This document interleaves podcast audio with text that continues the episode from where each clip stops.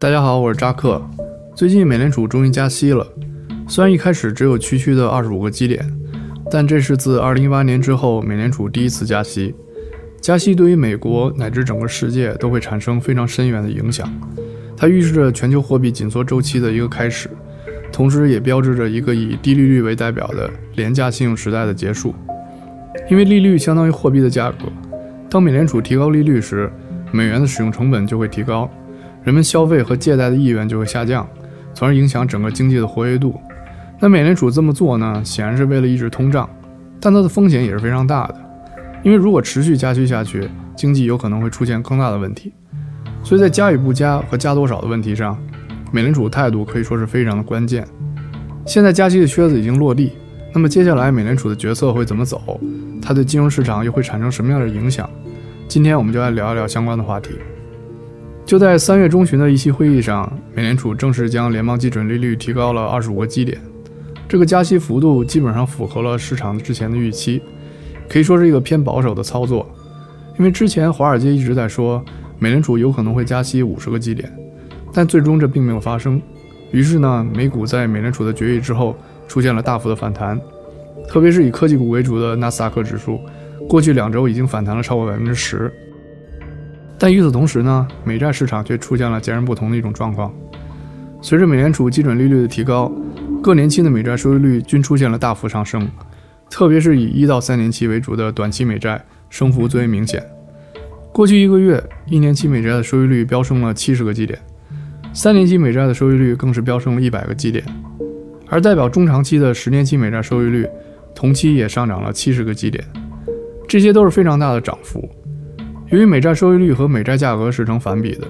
所以美债收益率的大幅飙升，也就意味着市场上的投资者正在大量抛售美国国债。由于美债的价格波动具有很强的前瞻性，所以近期美债价格的下跌，正是市场对中短期金融风险进行的一次重新定价。而这背后真正反映的，其实就是投资者对通胀持续上升的担忧。从二月份的通胀数据来看，美国通胀率已经上升到了百分之七点九。这也是过去四十年来的最高值。由于目前的乌克兰局势造成的大宗商品价格上涨，加上疫情对全球供应链的冲击尚在持续，美国通胀率极有可能在未来的半年内继续上升。也正是因为形势严峻，美联储主席鲍威尔在首次加息仅开始两周之后，又表示说，如果有必要，可能会在五月份的一期会议上一次性加息五十个基点。而其他一些重要的联储局官员最近也在放风。说需要把加息的力度加大，比如一向是以鹰派自居的圣路易斯联储局主席布拉德就建议说，今年应该把联邦基准利率提高到百分之三。而且从美联储最新的点阵图中，我们也可以看到，美联储似乎打算今年总共加息七次，也就是在剩余的全部六次会议中进行加息。这就意味着到今年年底，美联储的基准利率很有可能会达到百分之二甚至更高的水平。要知道，上一次美国的基准利率在百分之二以上，还是二零一八年的时候，而当时正是由于美联储的连续加息，导致了美股在二零一八年第四季度出现了一次将近百分之二十的大回调。而那一次回调，如果不是美联储立刻踩下刹车，停止加息，改为降息，美股很可能还会继续下跌。那么这一次美联储的加息有没有可能会重蹈覆辙呢？从目前情况看，只要美国通胀率没有明显的下降，比如说掉到百分之五以下，美联储停止加息的可能性都是非常小的。但尽管如此，美联储也不可能疯狂的加息，因为加息速度过快会导致市场流动性的急剧收缩，而且以目前美国政府的负债规模，加息越快，偿还利息的负担越大。所以美联储最近频繁发表的这些所谓鹰派言论，其实只是一种控制市场预期的权宜之计。通过这些表态提醒投资者，政府对待通胀的态度是非常严肃的，目的就是为了防止金融泡沫的进一步扩大，因为他们知道在不久的将来，我们将面对一场史上最大规模的金融危机，所以美联储必须趁现在经济还处于上升期的时候，把利率拉上去，这样等到了危机爆发的时候，它就有足够多的空间去下调利率救市，这在本质上其实就是一个囤积弹药的操作，但这个操作的危险系数也是相当高的。因为需要把加息的频率和力度掌握到恰到好处，否则就会引发全面的经济衰退。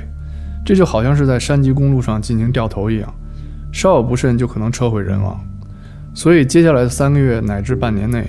市场都会充满高度的不确定性。这种不确定性会以 VIX 波动率的大起大落表现出来。从中长期来看，美股的下跌趋势已经不可逆转，但在这个过程中一定会出现阶段性的暴力反弹和拉升，这就是典型的熊市特征，即所谓的快涨慢跌。所以，只要美联储继续这个加息步伐，美股、美债乃至黄金的价格就会以慢熊的方式持续向下，直到某一时刻市场达到了临界点。美联储才会按下加息的暂停键。那么有人会问，为什么加息会导致美股下跌呢？从过往经验来看，美联储加息后，大部分时间美股都是继续上升的。但是每一个历史阶段都有其独特性。除了八十年代那次加息周期以外，其他的加息周期均发生在美国经济处于良性增长，且债务规模并不是很高的情况下。而现在的美国。虽然单从就业率和 GDP 这两个指标上来看，经济景气度似乎非常好，但实际情况却不容乐观。首先，负债压力就不可同日而语。目前，美国的债务规模已经超过了三十万亿美元。要知道，目前在市场上流通的美元，有超过百分之三十五是在过去两年内印出来的。